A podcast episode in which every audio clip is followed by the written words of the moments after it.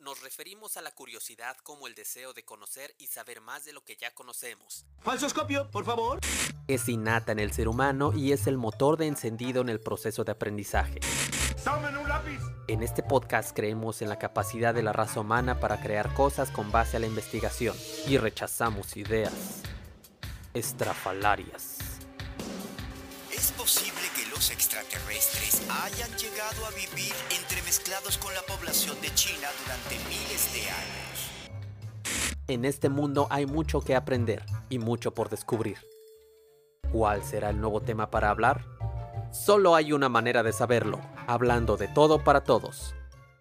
Los experimentos deben efectuarse en su hogar, con un adulto supervisando y con todo tipo de precauciones posibles.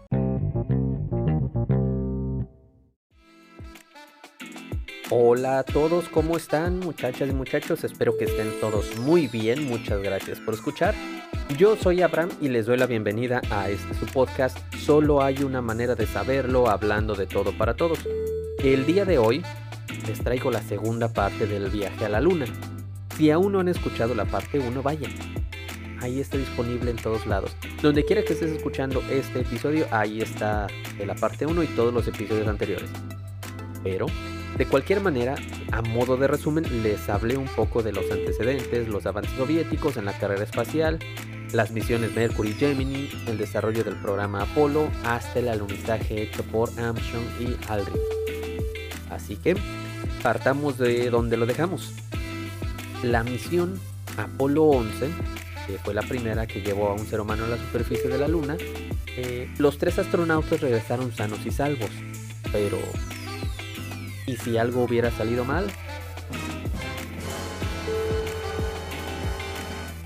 Aunque nadie lo deseaba, era una posibilidad, así que había que estar preparados para ese escenario. En caso de no poder rescatar a Armstrong y Aldrin, el escritor de discursos de Richard Nixon redactó un comunicado el día 18 de julio del 69, que el presidente leería en cadena nacional anunciando el desastre del Apolo 11. Este documento, muchachos, está disponible en el archivo del gobierno estadounidense. Este se conoce como Memorándum Zafiro y contiene el mensaje del presidente y las instrucciones que seguiría antes y después de dar a conocer la noticia.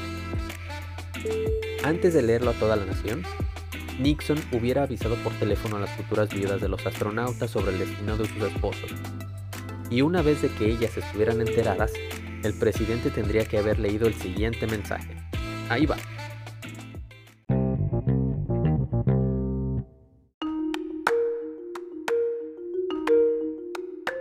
El destino ha ordenado que los hombres que fueron a la luna a explorar en paz permanezcan en la luna para descansar en paz.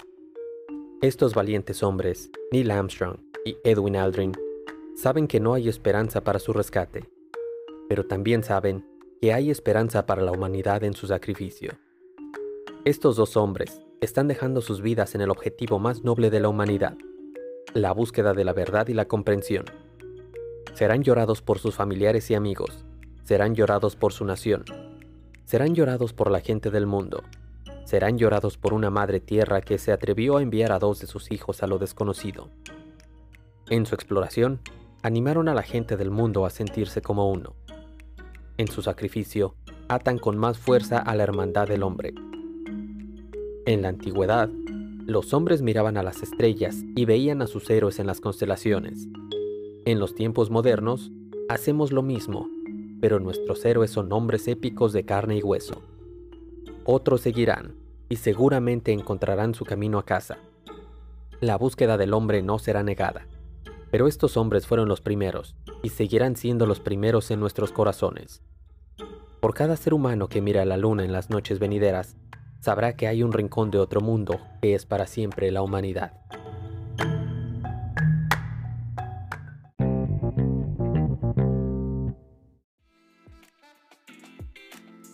¿Qué tal muchachos? Apuesto a que muchos de ustedes no sabían que existía este, este, mensaje.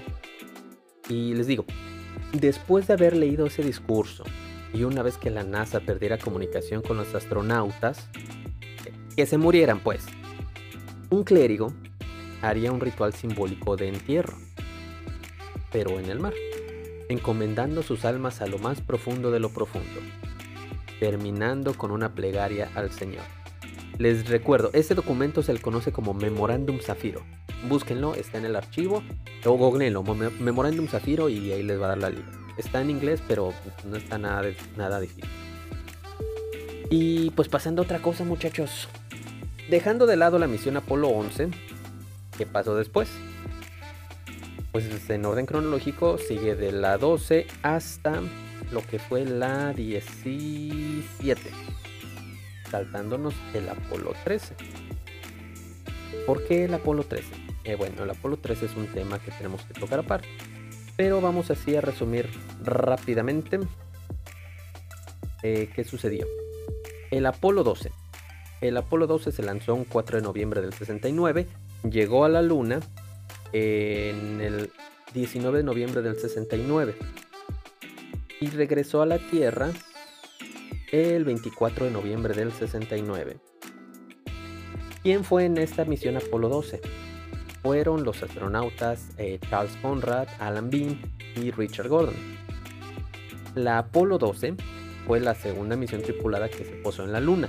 Fue planteada y ejecutada como una misión de aterrizaje de precisión, es decir, lo que tuvo que hacer Armstrong de tomar los, los mandos del módulo antes de aterrizar, pues eso ya pues prácticamente no, no debía suceder. Eh, y los astronautas alunizaron a poca distancia de una sonda espacial llamada Surveyor 3, la cual llegó a la Luna en abril del 67. Los astronautas trajeron de vuelta a la Tierra algunos de los instrumentos de, esta sonda Surveyor 3 para examinar los efectos de los materiales de la nave en la exposición a largo plazo, del entorno lunar. Es decir, es la única vez que se ha hecho de mandar una sonda, una nave, como gustes llamarle, a otro cuerpo celeste y después ir a rescatarla. Ahí está, eso fue lo que hizo el Apolo 12. El Apolo 13, ese lo vamos a dejar un poquito aparte. De ahí sigue el Apolo 14. Se lanzó un 31 de enero del 71, llegó a la Luna un 5 de febrero del 71 y regresó a la Tierra el 9 de febrero del 71. En esa tripulación eh, fueron los astronautas Alan Shepard, Stuart Rusa y Edgar Mitchell. Stuart Rusa fue el que se quedó eh, en órbita, él no bajó a la Luna. Y esta misión Apolo 14 eh, aterrizó en una región de la Luna llamada Fram Mauro, eh, que fue el lugar de aterrizaje donde debió de haber aterrizado el Apolo 13.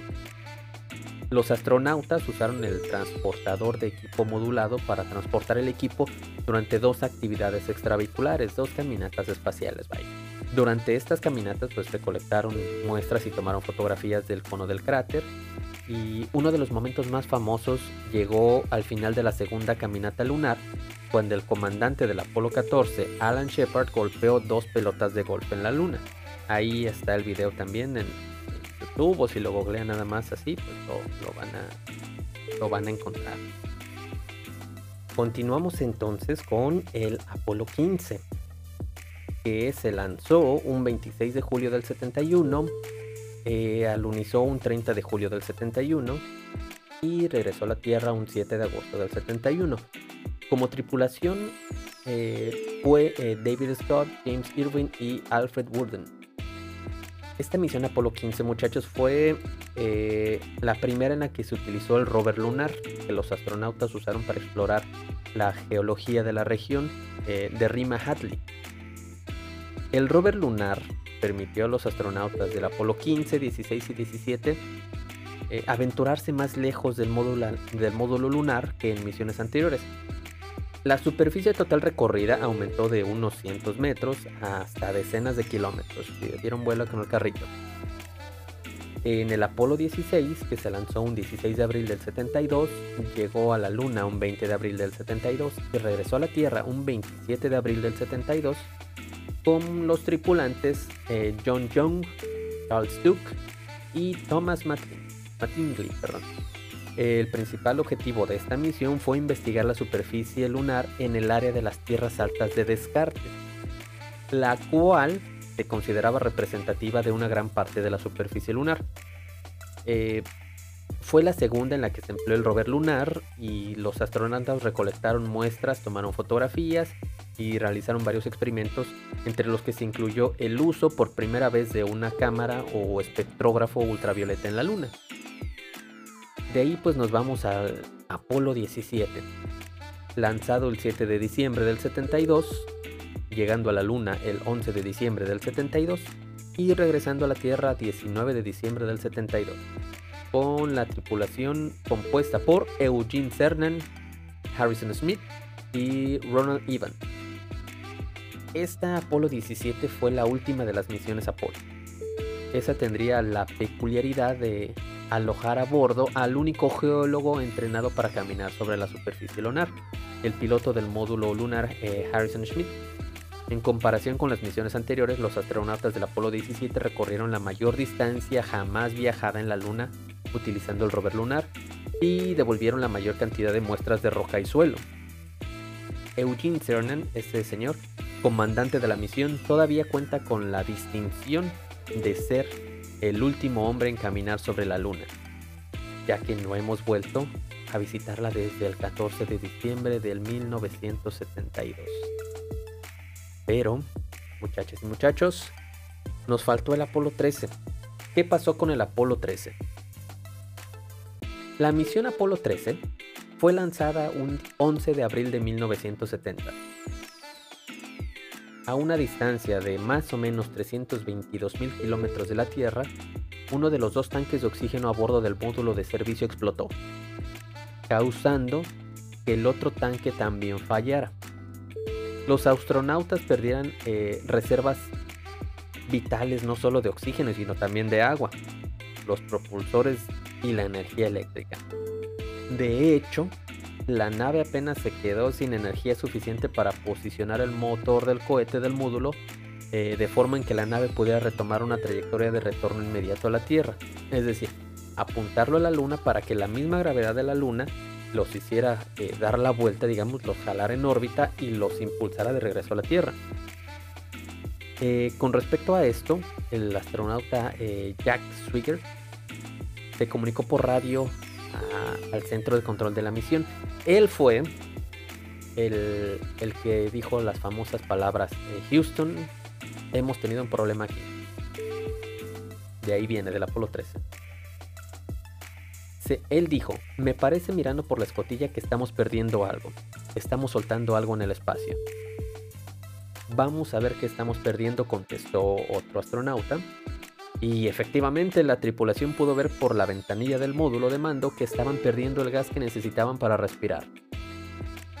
Afortunadamente, para ellos los astronautas contaban aún con la reserva de oxígeno del módulo lunar, que les sirvió de salvavidas. Pero tuvieron que hacerse grandes sacrificios para conservar el agua y la electricidad. Eh, bebían algo así como 30 mililitros de agua al día y pasaron un frío terrible porque todos los sistemas eléctricos se, se, murieron. Había un problema mayor, muchachos. Respiramos oxígeno, exhalamos dióxido de carbono. ¿Qué hacer con ese dióxido de carbono en el espacio? Eso pues necesitaba ser limpiado de la atmósfera de la nave. ¿Cómo lo hacían? Con latas de hidróxido de litio. Eh, pues tenían que hacerlo, si no se iban a asfixiar, se iban a morir. El módulo lunar al que se habían movido que recordemos, el módulo lunar es la navecita, por llamarlo así, que era el que bajaba a la luna y luego los, los propulsaba de regreso al espacio para encontrarse de nuevo con, este, pues con la nave que estaba en órbita. Ese módulo lunar tenía solamente la sustancia química suficiente para mantener a dos astronautas por dos días. Ellos necesitaban lo suficiente para tres hombres por cuatro días había más en el módulo de mando, que era lo que se quedaba eh, orbitando la Luna. Pero los contenedores cuadrados del módulo de mando no encajaban en las aberturas redondas del módulo lunar. Tenían otra entrada, por llamarlo así. ¿Qué hacían ahí? No, pues era resolverles el problema o, o morir. Entonces el equipo en tierra dijo, vamos a ver qué es lo que tenemos en el módulo. Eh, sacaron como que todo lo que había en, la estación, un muestrario, y dijeron, pues tenemos esto, esto y esto. ellos hallaron la manera de conectar un recipiente del módulo de mando al sistema del módulo lunar, utilizando bolsas de plástico, cartón y cinta aislante, que era pues obviamente materiales que tenían a bordo. Ya eh, solo quedaba el problema de cómo volver a la Tierra. La tripulación pudo usar el motor del módulo lunar para cambiar hacia una trayectoria que les hiciera eh, dar la vuelta a la Luna y que los pusiera de regreso a la Tierra. Eh, ya pues solo quedaba resolver de cómo reentrar a la Tierra, ¿no? Pues ya, total, llegaron a la Tierra y alcanzaron su atmósfera. El compartimento salvavidas del módulo lunar pues realmente no estaba diseñado para sobrevivir a una reentrada, por lo que los astronautas regresaron al módulo de mando durante el tramo final del vuelo. Y pues ya, siete horas más tarde separaron el módulo lunar y se cayeron eh, a través de la atmósfera para caer en el Océano Pacífico, el 17 de abril del 70. Esto pues tuvieron mucha suerte los astronautas muchachos porque sucedió digamos que en el vuelo de ida, donde todavía tenían el módulo lunar con esas reservas de oxígeno. De haber sucedido de regreso, hubieran muerto. ¿sí? No, no había manera de que sobrevivieran.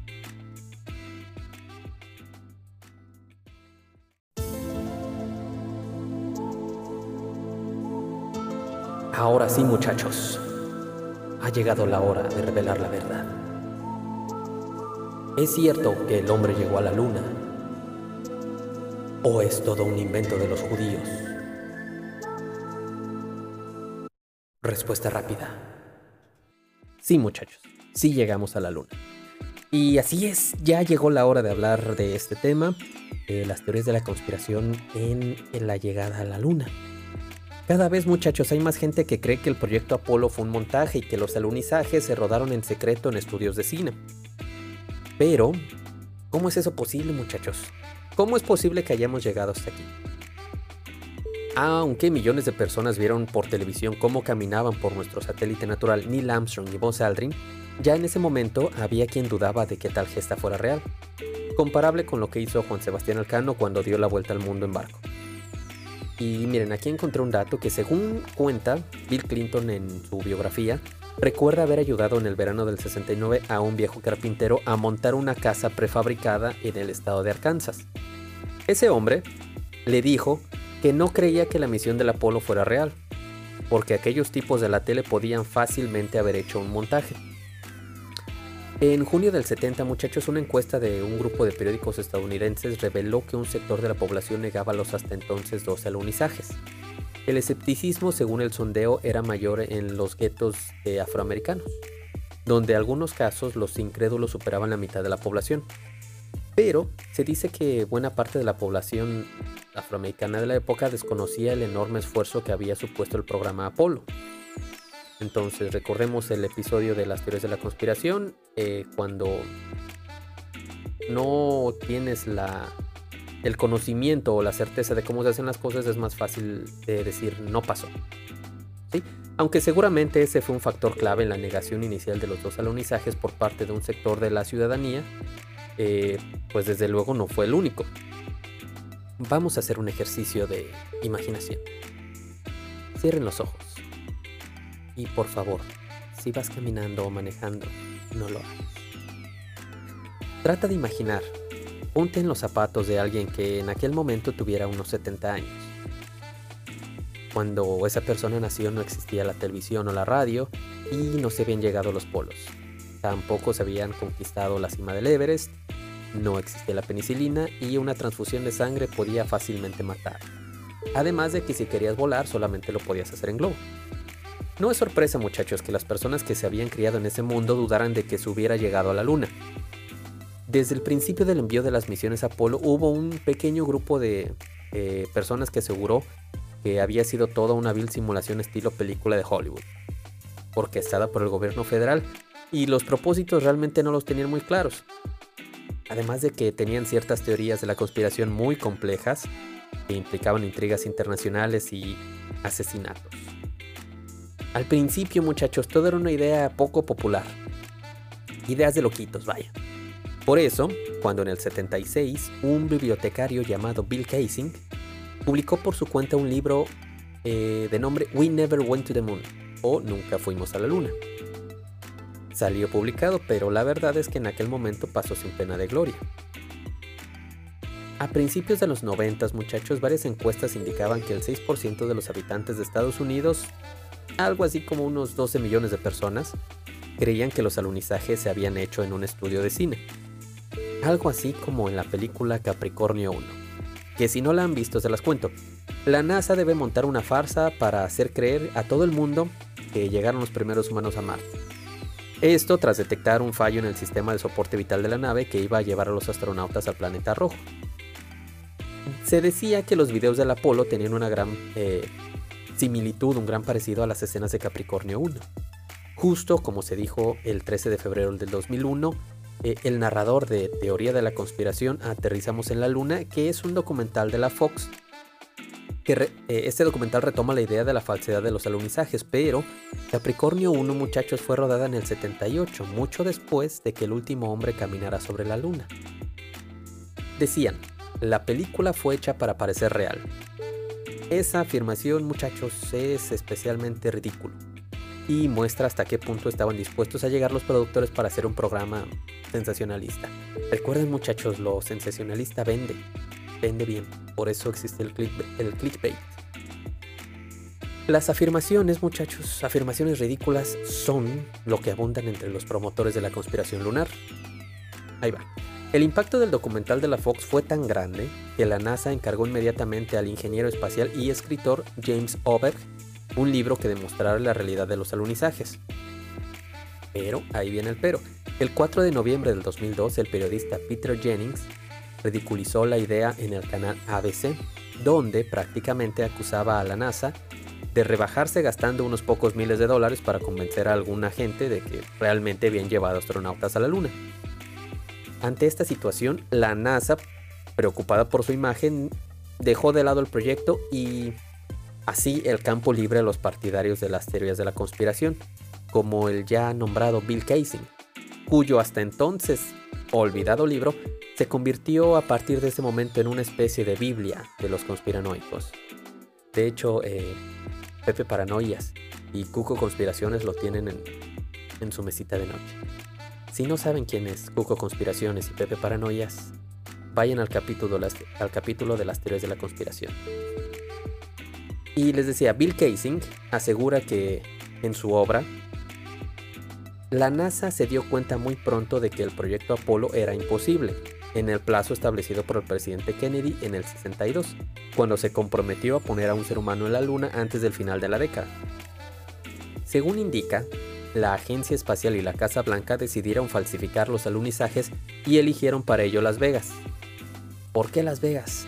Porque en esa ciudad los astronautas podían divertirse, era el lugar ideal para relajarse y recuperarse del supuesto viaje a la Luna, por su comida y porque las recepcionistas y secretarias del Centro de Control del Proyecto de Simulación Apolo fueron reclutadas en los casinos, lo que les daba la oportunidad de echarse un taco de ojo a los astronautas.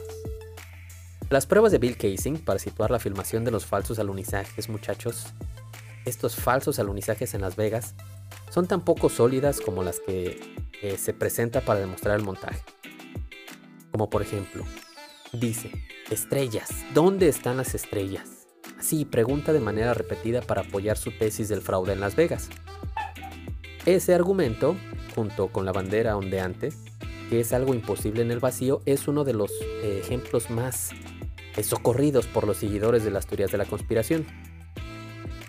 Cierra los ojos de nuevo. Y una vez más, si vas manejando o caminando, no lo hagas. Imagínense una mega conspiración que se va a la basura solo porque a, unos técnicos inútiles a unos teloneros se les olvida pintar las estrellas en el telón de fondo. Es ridículo, ¿verdad? La verdad, es ridículo. Lo cierto es que las cámaras, muchachos, de las misiones Apolo sacaban las fotos con un tiempo de exposición muy corto para que éstas no se velaran debido a la intensa luz del sol y su reflejo en la superficie lunar. Eso hacía que el brillo de las estrellas fuera tan tenue que no se quedaba impresa en las fotografías. Y aquellos que ya tienen un poquito de edad y que les tocó cámaras fotográficas con rollo, eh, saben de lo que les digo. No lo abras porque se va a velar. Algo así. De hecho, muchachos, volviendo a las estrellas, no se ven estrellas en las fotos de prácticamente ninguna misión tripulada, con excepciones contadas, como un par de imágenes del último vuelo del transportador Endeavour, en mayo del 2011, tomadas desde la Estación Espacial Internacional, con unos tiempos de exposición un poquito más largos. Respecto a la bandera, los defensores de la conspiración olvidan decir que el mástil, este donde estaba colgada la bandera, eh, contaba en su extremo superior con un poste visible en las fotografías. Era un 7, vaya del cual colgaba la arrugada bandera para simular así lo que, sucede en la Tierra gracias a la atmósfera. Vale la pena destacar que aunque trabajó para la compañía constructora del cohete Saturno V, como recuerdan constantemente sus seguidores, este señor Bill Casing era filólogo. No tenía conocimientos de ingeniería y la verdad es que abandonó la empresa en el 63, mucho antes de que se empezaran a diseñar los motores del cohete. Entonces al señor no le tocó gran cosa del Saturno V y mucho menos de los Apolo. Un argumento a primera vista consistente con la conspiración es el de que para llegar a la Luna hay que atravesar los llamados cinturones de Van Allen y la exposición a la radiación de esas regiones donde se concentran las partículas cargadas del viento solar atrapadas por el campo magnético terrestre, habría acabado matando a los astronautas. Y sí, es cierto, y la NASA lo sabía. Por eso las misiones Apolo fueron diseñadas para que las naves atravesaran esas zonas en el menor tiempo posible. Además tenía que ver los cascos y la estructura del propio módulo. Al final, cada astronauta que viajó a la Luna se expuso a una dosis extra de radiación eh, alrededor de 0.01 sieverts. ¿Cuánto es eso, muchachos? Pues eso es el equivalente a una tomografía de abdomen y pelvis, o a la radiación natural que recibimos en tres años, o sea, una nada. Los alunizajes, por el contrario, cuentan con muchas pruebas a su favor desde las piedras lunares analizadas por geólogos de todo el mundo. O sea, eh, imagínense que se repartieron piedras para que las estudiaran varios equipos de geólogos en la Tierra y ninguno se dio cuenta, no, esta piedra es del desierto de, tal, ¿no? O de tal lugar. Pues no. Hasta las imágenes enviadas por la sonda eh, lunar, eh, Lunar Reconnaissance Orbiter, en la que se pueden ver los restos dejados en el satélite, entre ellos los seis módulos de aterrizaje y los tres rovers, de las tres últimas misiones, obviamente. Pero la prueba más sólida, muchachos, la proporciona la falta de respuesta de la Unión Soviética. Está claro que, de haber sido todo un montaje, ellos habrían sido los primeros en decir, eso es falso. Y estas pruebas son falsas, los Estados Unidos mienten. Porque no hay que olvidar que la conquista de la Luna fue un episodio más de la Guerra Fría, una carrera entre dos potencias enemigas empeñadas en demostrar cuál era la más fuerte. Entonces, eh, hay gente que dice, no, es que se pusieron de acuerdo y cosas así, pero Siendo sinceros muchachos, si no se pueden poner de acuerdo en cosas más sencillas, ¿qué se van a poner de acuerdo en algo así? En el caso de Estados Unidos, en esa competencia se invirtió el equivalente a unos 180 mil millones de dólares actuales y participaron más de 400 mil personas. Eso es muchísima gente como para que nadie hubiera hablado. De todas esas personas, una al menos tuvo que haber hablado. Y con pruebas, obviamente. Pero no, no pasó. Otro tema, muchacho que, muchachos que dicen, eh, hablan mucho de Stanley Kubrick. Hubo un video en el que el señor Kubrick parecía confesar ese engaño en una entrevista supuestamente concedida a un periodista cuatro días antes de que muriera. Pero eso se trataba de un montaje más. Eh, la idea de que Kubrick está detrás de las imágenes del Apolo 11 se planteó por primera vez, ahí les va, en el 95 en un grupo de humor de la red de discusión en internet USNet, donde según el mensaje original, la NASA contactó con el cineasta en el 68 una vez que terminó de filmar 2001 Una Odisea en el espacio, para que dirigiera los tres primeros alunizajes. Al final, según se contaba, solamente grabó dos y la recreación del paisaje lunar fue un rollo, no pudo hacerlo, como debería. Eh, como tal, o a consecuencia de eso, eh, las secuencias de ese primer paseo lunar se filmaron en el falso mar de la tranquilidad. Y pues se dice que Kubrick, como tenía miedo a volar, pues no llegó ahí al. No, lo, no acompañó a los astronautas ahí a donde se supone que era la luna, pero que todo lo, lo dirigió a distancia desde Houston y, y una cosa pues absurda realmente. Eh, y pues ya ven muchachos, el origen de la presunta participación de Kubrick en los falsos alunizajes es un mensaje en un foro estilo 4chan. Para que cuando les digan, no, es que Kubrick, ahí ya saben qué contestar. Otra de las teorías de la conspiración que tiene que ver es con los ovnis. Se dice que todos los vuelos de las cápsulas eh, Gemini y Apolo han sido seguidas de lejos y de cerca por ovnis. Eso aseguraba en el 75 un ingeniero de nombre Maurice Chatelain. Él decía que los astronautas siempre habían informado de esto a control de misión y que les habían dicho que guardaran silencio, que no hablaran. ¿Quién es este hombre Maurice Chatelain? Se le presenta como un antiguo jefe de sistemas de comunicaciones de la NASA.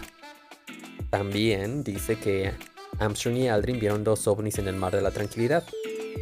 Y de hecho, muchachos, hasta existe una conversación entre estos dos últimos y Houston que presuntamente lo demuestra.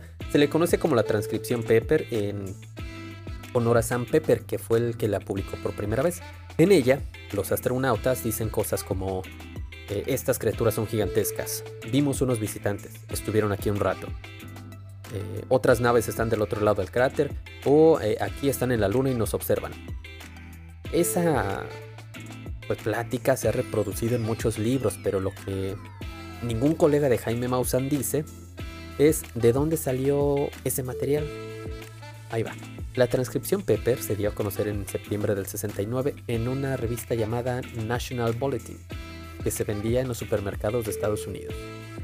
Y que entre sus artículos lo mismo decía que Charles Manson era hijo ilegítimo de Hitler, que ponían este, a una modelo ahí con poca ropa. Por eso, pues hasta supuesto, investigadores supuestamente serios del fenómeno ovni, eh, en aquellos años decían que, pues, sabes que eso no es verdad. ¿Por qué? Decían, los supuestos eh, Neil Armstrong y Buzz Aldrin usaban expresiones como control de misión y eh, repita, repita. Que estas frases jamás usaron los astronautas de las misiones Apolo. Ellos cuando se referían al centro de control siempre decían Houston. Y cuando necesitaban que les repitieran algo, decían un dilo otra vez. Y si ustedes eh, se van al SoundCloud de la NASA o a la página de la NASA o buscan eh, las transcripciones, lo van a lo van a constatar que siempre dicen Houston, Houston. Y, cuando necesitan que repitan, say it again, say it again. Entonces, pues, no, no tiene mucho sentido.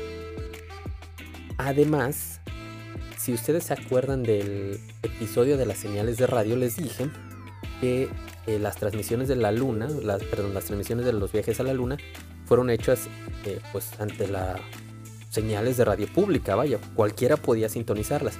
Y que casualmente ninguno de estos eh, radioaficionados que sintonizaron estas transmisiones de las misiones Apolo alcanzó a escuchar algo parecido a esas transmisiones. Entonces, pues, también ahí queda la falsedad. Estas historias lunáticas, llamémoslas así, de Maurice Chatelain, vienen de su libro Nuestros ascendientes llegados del cosmos. Así, nuestros ascendientes llegados del cosmos. Suena a alienígenas ancestrales. Y de hecho ahí en, Alienígenas Ancestrales viene eh, participando a veces un señor llamado Eric von Däniken, que es autor de un, de un libro que se llama Los carros de los dioses. Y si tienen oportunidad, búsquenlo en, YouTube sí, búsquenlo. Los carros de los dioses. Es un documental, pues. No sabría decirles de qué año, pero por la calidad se ve unos 70s, 80s. Donde, pues, según andan eh, alrededor del mundo, eh, corroborando con supuestas evidencias, eh, cómo era de que, pues, ciertos monumentos o construcciones y cosas así no eran no eran hechas por el ser humano, vaya. Véanlo, de verdad, está como entretenimiento está muy muy bueno. De hecho, aquí en, México queman a, a las autoridades de, Yucatán porque hacen ahí una, una entrada a la tumba de Pacal, donde está el relieve, y dicen, eh, estamos esperando porque se nos ha negado la entrada hasta en tres ocasiones, algo así, entonces.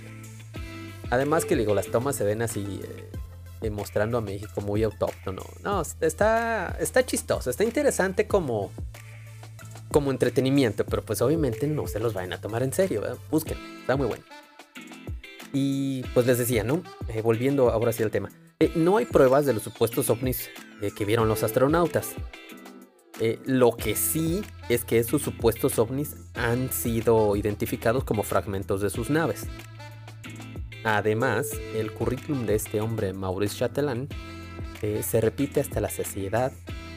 pues son, o sea, el currículum o donde trabajó esto, pues es falso. Él en realidad nunca fue jefe de sistemas de comunicaciones de la NASA. Su experiencia lunar se redujo a trabajar como ingeniero en una empresa subcontratada. Y esa empresa abandonó el proyecto antes de la misión Apolo 11, entonces a él tampoco le tocó el viaje de, Armstrong y Aldrin. Ahora, también hacen una serie de, preguntas eh, más comunes esta gente. ¿Cómo es que despegó el cohete lunar con tan poco combustible? O sea, dicen, ¿cómo es posible que de aquí de la Tierra el Saturno 5 fuera un cohete enorme, gigantesco? Y pues en la Luna cuando despegó, si ustedes buscan el video de, del despegue del módulo lunar, pues nada más se ve así como, pues como una chispita, pero pues no es un chispa, o sea, el impulso. Pero pero, pero, pero, pero, un error bien común, muchachos, es comparar la fuerza necesaria que se necesita eh, o que necesita un cohete para despegar aquí en la Tierra y en la Luna. Esa fuerza es proporcional a la gravedad del cuerpo desde el que se produce el despegue y la masa que se pretende lanzar. Contando con que la gravedad en la Luna es seis veces menor que en la Tierra y que lo que se lanzó de la Tierra pesaba 2.900 toneladas, o sea, cohete y todo 2.900 toneladas, por eso se necesitó algo así de bestial. Mientras que lo que se lanzó del módulo lunar eran unas 5 toneladas. Entonces no hace falta ser eh, muy habilidoso en matemáticas para que nos salgan las cuentas. Ahora, ¿por qué no se observa el polvo suspendido en la luna? Si la gravedad es mucho menor que en la Tierra. Dice, no, pues es que mira, si no hay gravedad en la luna, entonces si el momento en el que Aldrin pateó el polvo lunar, pues debió que haber quedado ahí la, nubecita de polvo, ¿no? Pues no, muchachos.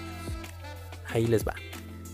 La ausencia de atmósfera en la luna hace imposible la formación de corrientes de aire, que es lo que pues, hace que el polvo viaje, vaya. Así como imposibilita el soporte de cualquier tipo de polvo o partícula.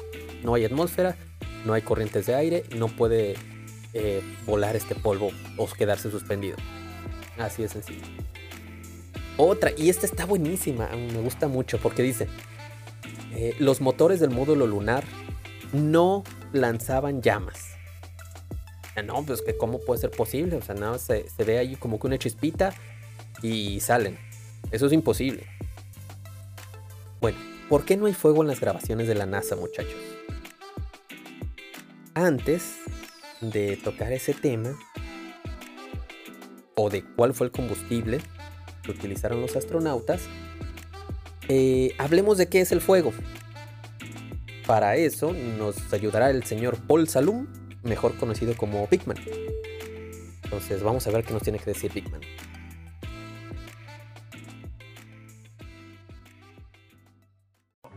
Un fuego solo puede ser fuego si tiene estas tres cosas.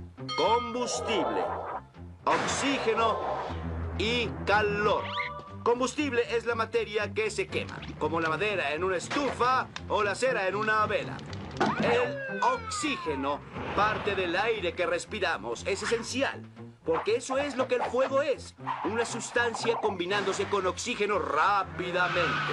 Y el calor es lo que calienta al combustible lo suficiente para combinarse con el oxígeno y quemarse. Si retiramos alguna de estas tres cosas, combustible, oxígeno o calor, el fuego no podrá sostenerse.